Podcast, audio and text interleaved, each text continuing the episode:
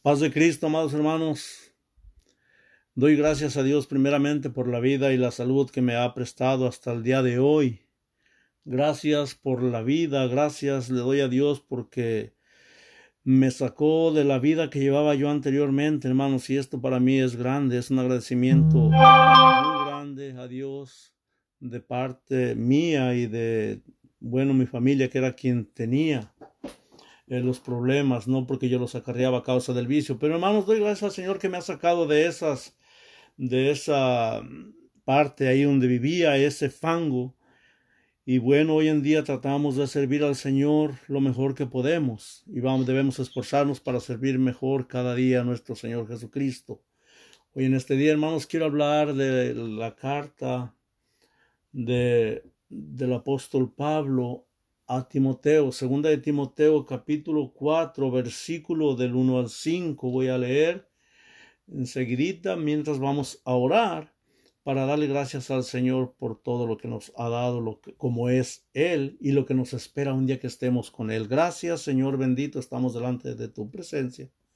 Te agradecemos, Padre eterno, porque nos has dado vida, Señor, nos has mantenido con bien, Padre, a veces mal, pero bueno, es parte de la vida, Señor. Nadie vive una vida completamente feliz, sino que en esta vida se sufre y se goza, hay de todo, Señor. El completo gozo lo llegaremos a tener cuando estaremos, Señor, delante de tu presencia, Padre eterno, allá contigo, Padre celestial. En el nombre de Jesucristo te agradezco Dios por este momento y te pido que me ayudes y que en quien oiga esta predicación, Señor, eh, le sea de importancia en su vida, Padre, para ponernos a reflexionar un poco. Te agradezco, pues, Padre eterno, en el nombre de Jesucristo. Amén. Gloria sea al Señor. Hermanos, vamos a hablar de la segunda carta eh, de Pablo a Timoteo, la segunda carta de Timoteo, donde habla el apóstol Pablo, donde le encomienda donde, lo, lo encarece, dice delante de Dios y del Señor Jesucristo. La palabra de Dios dice así, hermanos, en segunda de Timoteo, capítulo 2, versículo 4. Vamos a leer del 1 al 5. Dice, te encarezco delante de Dios y del Señor Jesucristo, que juzgará a los vivos y a los muertos en su manifestación y en su reino que prediques la palabra, que instes a tiempo y fuera de tiempo, redarguye, reprende, exhorta con toda paciencia y doctrina. Y luego dice el 3, porque vendrán tiempos cuando no sufrirán la sana doctrina, sino que, teniendo comezón de oír, se amontonarán maestros conforme a sus propias concupiscencias y el cuatro, y apartarán de la verdad el oído y se volverán a las fábulas. Pero tú, sé sobrio en todo. Soporta las aflicciones, haz obra de evangelista, cumple tu ministerio. Para que nos demos cuenta, el apóstol Pablo ya estaba a punto de ser crucificado, dice en el 6, para que podamos entender lo que voy a decir ahorita. Dice, porque yo ya estoy para ser sacrificado y el tiempo de mi partida está cercano. Oía un predicador que decía que a esta carta, amados hermanos, le llamaban la carta, a la segunda carta de Pablo, de Pablo a Timoteo se le llama, dice, el canto del cisne. Porque el final de la jornada dice, cuando el cisne muere, emite un canto lamentoso que anuncia su partida. Y así es como está, así, así el apóstol Pablo eh, anuncia su muerte con esta última carta. En ella refleja una urgencia por declarar los temas ah, importantes de un pastor viejo que era él, ya cansado, lleno de esperanza. Sí, lleno de esperanza, pero no para esta vida, hermanos, sino para la vida venidera, ¿no? Entre muchas otras cosas, hermanos, ah, y recomendaciones, Pablo hace ah, algunas que debemos considerar por su urgencia y actualidad, o sea, la urgencia que hay ahorita, hermanos, y en esta actualidad, se podría decir que moldea el ministerio cristiano hasta este día. Amén. Gloria sea al Señor. Vamos pues a hablar, hermanos, bajo el tema la responsabilidad de predicar la palabra. Hermanos, como hijos de Dios debemos sentir la responsabilidad de predicar su palabra. Amén. En esta noche quiero compartir tres razones por las cuales debemos predicar su palabra. Y la razón número uno, amados hermanos, es por la que debemos predicar su palabra, es porque su palabra, hermanos, es autoridad. Gloria sea al Señor. Cuando el apóstol Pablo se, se dispone a encomendar la predicación del Evangelio, hermano, a los perdidos y la instrucción cristiana de los, uh, instrucción cristiana, hermanos, para tomar una madurez, usan una introducción muy, uh, ¿cómo le diré? Muy comprometedora. ¿Por qué? Porque en aquel tiempo traía a Timoteo, como él lo estaba, lo estaba diciendo, te encarezco delante del Señor Jesucristo, delante de Dios y del Señor Jesucristo. Bueno, hermanos, ahora esa carga nos trae a nosotros, hermanos, ¿sí? Y hay aquí una realidad uh, innegable que no debemos uh, apartar para un lado, hermanos. Solo de pensar, como dice el pastor, esta, esta, esta carga de la palabra de Dios, hermanos, ¿sí? Dice que lo ha puesto, dice, en presencia de Dios, llamando a Dios Padre, amén, y a Cristo como testigo de la encomienda que podemos, que no podemos rehuir, hermanos. Este llamado nadie puede hacerse, hermanos, y como usted y yo somos llamados hijos de Dios, bueno, este llamado es para nosotros y nosotros como ministros que predicamos la palabra debemos estar conscientes de esto, hermano. Pablo nos enfrenta a la presencia de Dios mismo para comprometer nuestras vidas al ministerio de reconciliación. Amén. Ese es el ministerio reconciliar a quién? Al mundo con Dios. La Biblia dice que en presencia de Dios y de Cristo Jesús ha de, venir en su reino que juzgará a los vivos y a los muertos, dice, le dio este solemne encargo. Además de la presencia de Dios, hermanos, como testigo también declara que Dios es, es uh, declara la soberanía de Dios, pues dice que juzgará a quién? A los vivos y a los muertos. Porque sabemos que Dios es un juez justo, hermano, por excelencia, gloria a Dios. Esa característica le hace inmovible, amén, gloria sea al Señor. Cuando Pablo apela a la justicia de Dios, nos deja ver que el encargo es muy importante, hermanos, y tiene una autoridad tremenda, pues es, nos pone delante de Dios, amén. Gloria sea al Señor, pues se nos hace delante del soberano Dios de justicia. Y cualquier persona, hermanos, como nosotros que sabemos si ha sido un encargo para nosotros, no podemos decir no, hermanos. Qué triste sería que fuéramos un día a, ¿cómo le diré? Que estemos delante del Señor y que se nos haya encargado algo tan precioso como es la palabra y que no, no pudiéramos, este, no pudiéramos llevarla a cabo. Oh, amados hermanos, esto sería tremendo. De modo, hermanos, que la autoridad del apóstol Pablo ah, ah, para encomendar este ministerio a Timoteo, ahora a nosotros le, ahora a nosotros nos viene por parte de Dios. Eso significa que si Dios, que es tan justo, hermanos, soberano, es testigo, y también él es el que nos ha de respaldar, hermanos, en todo lo que hablemos. ¿Por qué? Porque es una palabra con autoridad. Dios no es hombre para que mienta, ni hijo de hombre para que se arrepienta. Todo lo que ha dicho Él, eso se ha hecho. Por eso es que su palabra es autoridad. Y de esta manera debemos hablarle a nosotros autoridad y de nuevo con ganas, clara, completa, como está escrita, sin quitarle ni ponerle. Amén. Hermanos, para Timoteo fue importante predicar el Evangelio, a fin de que la fe cristiana, hermanos, ah, pudiera difundirse a través del mundo. Nosotros creemos en Cristo, pues hoy en día es para nosotros, porque personas como Timoteo, hermanos, fueron fieles a su misión. Todavía, amados hermanos, es de vital importancia para los creyentes difundir el Evangelio. Y esos creyentes somos usted y yo, por lo tanto nos pertenece. predicar esa palabra, amén hermanos, y predicarla con autoridad sin miedo, porque es palabra de Dios. Hoy día, hermanos, en este mundo hay muchísima gente y la mayoría no conoce a Cristo. Aún, hermanos, hay gente que se nos ha separado de nosotros. El Señor viene pronto, hermanos, y Él quiere hallar sus fieles creyentes listos para Él. Amén. Sabemos muchas de las cosas que el estar a favor de Cristo, hermanos, el hablar a otros de su amor, nos puede causar inconvenientes. Eso lo sabemos porque la gente no quiere oír de Cristo, quiere oír lo que ellos quieren oír. Pero hermanos, predicar la palabra de Dios es la responsabilidad más importante que se ha dado a la iglesia. Y esa iglesia somos usted y yo.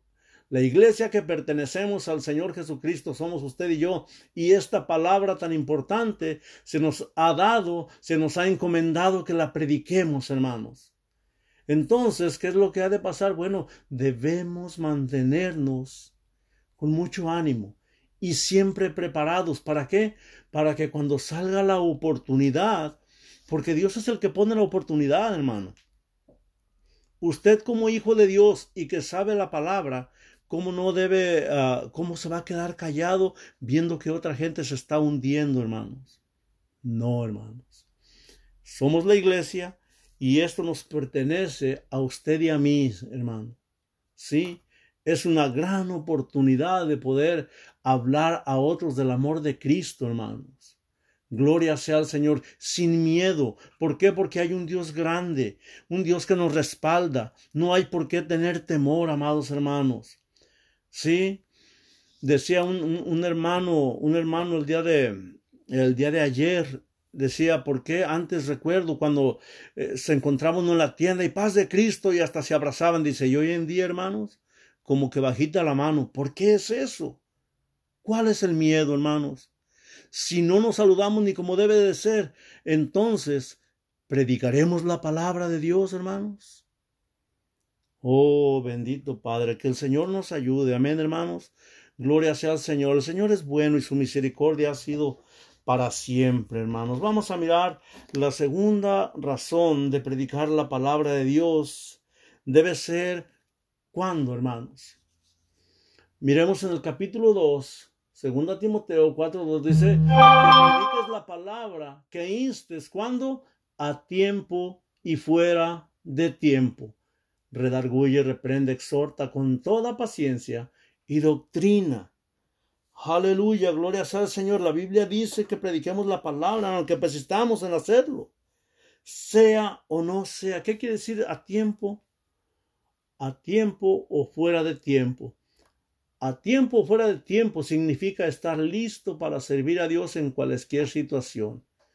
Sea o no conveniente, debemos estar alerta siempre. Mirando a quién, a todo el que pasa, si es posible, hermanos. Ustedes están, yo he dicho, a veces he dicho, hermanos, que es tan, tan fácil hacer una conversación con, con cualquier persona, hermanos, tan solo con mirar el sol y decirle, mire amigo, qué bonito sol. Y pensar que Dios lo puso ahí, mire, para que usted y yo disfrutemos de él, que haya calientito, que haya calorcito. Hermanos, es tan importante simplemente que a veces esa pena, como decía nuestro hermano ayer, eh, ya no, ya no, hermanos, como que da vergüenza. ¿Y por qué vergüenza? Perdón, ¿por qué se avergüenza? Recuerde que el que se avergüenza en aquel día, hermanos, el Señor no, no, no va a estar usted con él. ¿Sí? El Señor se avergonzará también de usted. Oh, gloria a su nombre, hermanos. El encargo de Pablo que hizo a Timoteo es muy directo, hermano. Ah, no, da, no da margen a, a, preguntar cómo, qué o qué debemos hacer o dónde debemos iniciar o a qué me ha llamado el Señor. Ya estas cosas ya las sabemos, hermanos. El encargo tiene bien definido el rumbo. ¿Cuál es? Predicar la palabra, anunciar el mensaje de Dios. Hazlo como un estilo de vida, siempre siendo un modelo, siempre siendo un modelo de, de vivir en Cristo, hermano. ¿Sí? Cuando se refiere a, un, a una a un estilo de vida, a un modelo, hermanos. Esto quiere decir que aquel que predica la palabra, predica lo que vive, hermanos. ¿Sí? Y no que predique nada más una cosa y viva de otra manera, no. Se predica con la manera que usted y yo vivimos también, amado hermano. De esta manera también se, se predica, ¿sí? La segunda, de, ah, la, la segunda carta de Pablo a Timoteo es la, es la última carta que escribió algunos versículos más adelante, como leímos después del 5, en capítulo 6 declara que el tiempo de su partida está cercano. Eso nos muestra, amados hermanos, que la muerte se acercaba. El encargo de Pablo toma una intensidad diferente sobre que estas palabras son de un sentenciado a muerte, hermanos. ¿sí? Este lo pide el apóstol Pablo como una última voluntad. Le hace un encargo que no podamos rehuir. Hoy este, esta palabra, hermanos, que leemos nosotros, eh, es para nosotros también. En esta ocasión, hermanos, nosotros somos los que no podemos rehuir porque en, e, en, esto está, está encerrado todo el ministerio de un cristiano, hermanos. Compartir del amor de Cristo las instrucciones de la vida cristiana, ¿no? En el ministerio de todo cristiano, hermanos. Gloria sea al Señor.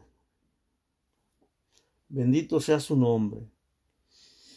El Señor es bueno, amados hermanos. Sí, el Señor viene pronto. Debemos a, ponernos atentos, estar atentos a Él, hermano. Dice la palabra de Dios que en todo momento tenemos que hablar eh, de la palabra de Dios así como el apóstol Pablo, ah, pudiéramos decir que se le suplica. Hoy en estos días, hermanos, es para nosotros también. Estas palabras podemos, podemos mirar a un hombre avanzado en edad como pidiéndole súplica a Timoteo diciendo te encarezco delante de Dios y del Señor Jesucristo que juzgará a vivos y a muertos. Aquí en el versículo 2 es donde podemos ver, hermanos, esto debemos mirar la importancia de la cual se habla. Y dice que la prediques, la palabra, o sea que hablemos el Evangelio. ¿Cuándo?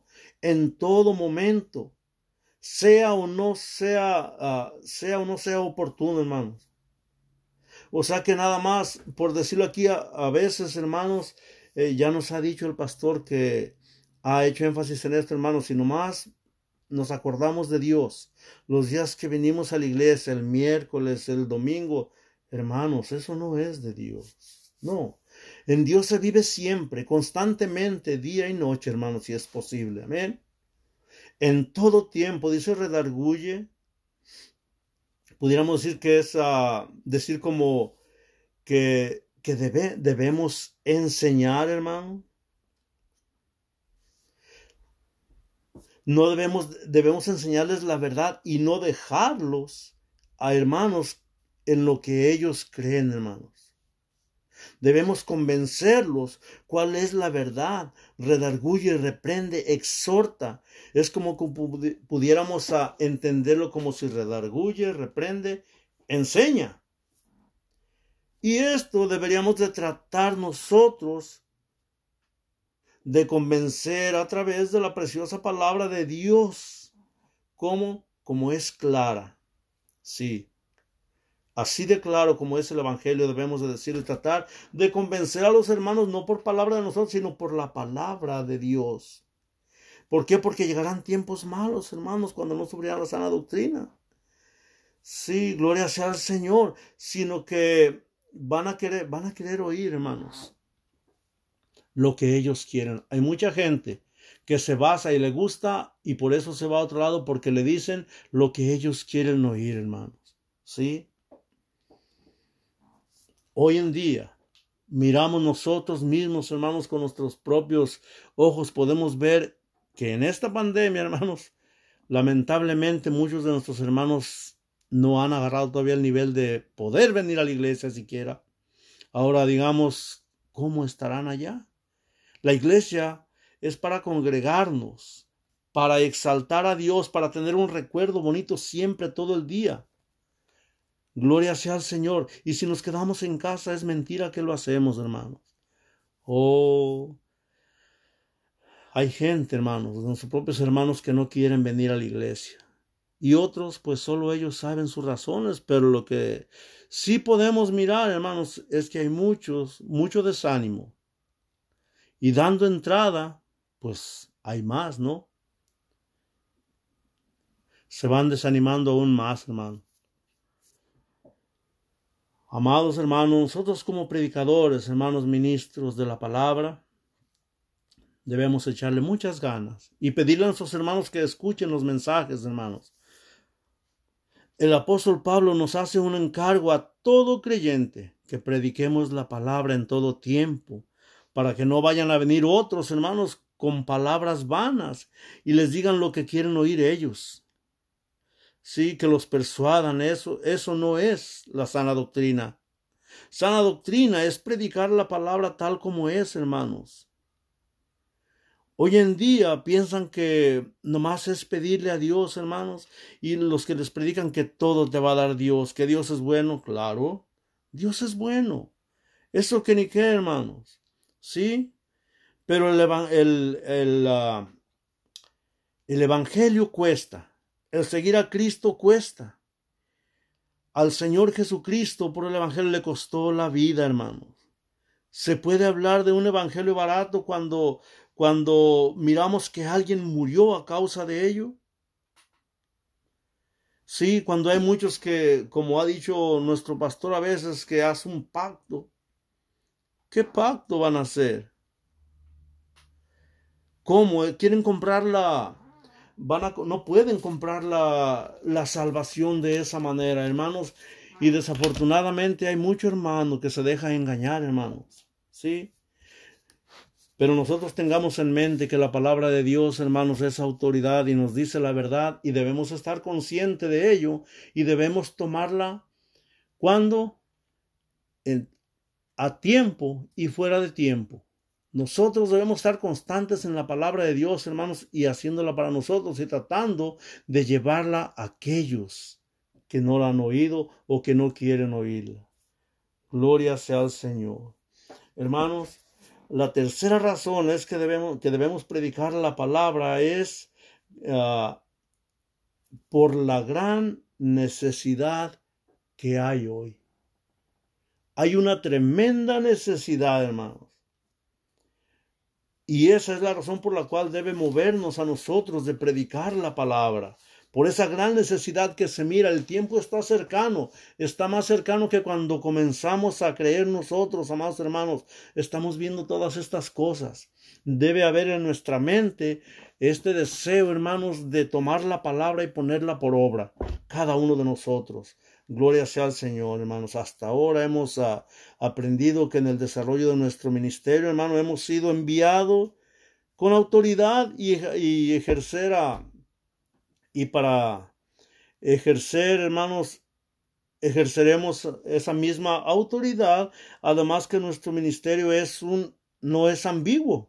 Ambiguo, me acordé de esta palabra, hermano, hermano del Valle, Dios lo bendiga. No es ambiguo, hermanos. Amén. Gloria sea al Señor. El Señor es bueno, hermanos, y su venida no, no, no tarda. Debemos ser conscientes de ello. Gloria sea al Señor. Estamos frente a, a la razón de nuestro ministerio, hermano. La necesidad que suple un ministerio cristiano. Una declaración que nos ayuda para entender esto es, hermanos, donde dice aquí el versículo 4, dice, dice, y apartarán de la verdad el oído y se volverán a las fábulas. ¿Sí? Esta declaración nos, eh, nos, ayuda para entender esto, hermanos. Dejarán de escuchar la verdad y se volverán a los mitos. De, ¿Por qué, hermanos? De allí venimos nosotros precisamente. La ignorancia, de la ignorancia, del engaño, del mito, de lo que no es sustentable, hermanos. Es engaño, error, mentira. Cuando caminábamos en la dirección de la palabra de nuestro Dios, hermanos, ¿qué hacíamos? Errábamos el camino, yendo, yendo hacia la perdición, nuestra moralidad por los suelos. Recuerdo en aquellos tiempos cuando yo tomaba, hermanos, eh, al siguiente día como pájaro herido con las alas caídas, bien crudo, todo mal, una completamente deshecho. ¿A qué esperar esto que mis hermanos eh, debemos debemos ah, hablar a todos, sí, y más a los que ya estaban aquí con nosotros, volverlos, no dejarlos que regresen allá, el no asistir, hermanos, es estar yendo para allá. Antes nuestras decisiones eran sin tino, hermano. Nuestras relaciones sin construcción, ahí nomás al aventón vivíamos. Ahora, hermanos, esa es la importante necesidad hoy. Hay millones de personas, hermanos, en las tinieblas. Así viven. Sí, y esto, hermano, le duele a Dios. Por eso el encargo de Pablo tiene la, la pasión de Dios, hermano. Nosotros, al igual que Timoteo, tenemos que tomar este encargo con cabalidad, pues ya vivimos esos tiempos, ah, amén, hermanos, esos tiempos mal. La Biblia dice porque llegará el tiempo en que en que no van a tolerar la sana doctrina, sino que llevados de sus propios deseos se rodearán de maestros que les digan las cosas que ellos quieren oír, hermanos. Dejarán de escuchar la verdad y se volverán a los, a los mitos, sí, a las fábulas. Hoy, hermanos, hoy más que nunca, hay miles o millones de personas que están siendo engañadas por sectas, por mitos, ofertas de salvación, como hemos dicho, los que quieren que hagan pacto y echen un dinero para acá. Hermanos, hay mucha gente así. Amén. Ofertas de salvación que sin, ah, que sin escrúpulos, hermanos, se aprovechan de la necesidad del hombre y mujeres que buscan con sinceridad a Dios. Alguien dijo, hermanos, que la vida es peligrosa, pero no por los malos, sino por el desinterés de, la, de los buenos que miran desde la banqueta la mediocridad, cómo los malos ejercen su maldad sin que les estorbe. Qué tremendo, amados hermanos, ¿no? Mirar que tanta gente se está yendo al infierno, va caminando al infierno, y eso está claro. Y mirar que hay tanto engañador y, y quedarnos callados nosotros, hermanos, esto, un día el Señor nos va, nos va a hablar de esto. Y no de esto debe de redarguirnos. Cuando no hacemos esto, hermanos, cuando miramos a alguien que va rumbo a la perdición, que va caminando para ese camino perdido y no sale de nosotros el decirle, hey, estás mal, por ahí no es, mira, la palabra de Dios dice así, dando a conocer ese Salvador precioso, el cual nos sacó a nosotros de donde vivíamos, hermanos. Si no lo hacemos, un día el Señor se va a encargar que estemos cara a cara. Por eso dice el apóstol Pablo, te encarezco delante de Dios y del Señor Jesucristo. O sea que estamos al frente de ellos de Él, Dios, Cristo a la vez. Entonces, ¿para dónde podemos irnos, hermano? Ni aún debajo de las piedras que se esconda. Ahí nos encontrará el Señor, hermanos. Por lo tanto, lo que nos queda, hermano, es predicar el Evangelio. Gloria sea al Señor. Hasta ahora hemos aprendido, hermanos, que nuestro ministerio tiene una autoridad, hermano. Un propósito que es bien definido, predicar la palabra y que nos ha sido encomendado porque hay una gran necesidad. Ya para concluir, pero ¿cuántos, cuánto nos cuesta esto, hermano? Primero, debemos ser diferentes. Y luego, nadar como el salmón, que el salmón nada cuesta arriba, ¿no? Al corriente de las aguas. Nosotros no podemos ir como este mundo va, hermanos. No. Nosotros debemos ser como el salmón. El mundo va así, nosotros vamos para el otro lado. No debemos ir siguiendo al mundo. Claro que a veces no se puede dar la vuelta de a tiro así, pero debemos.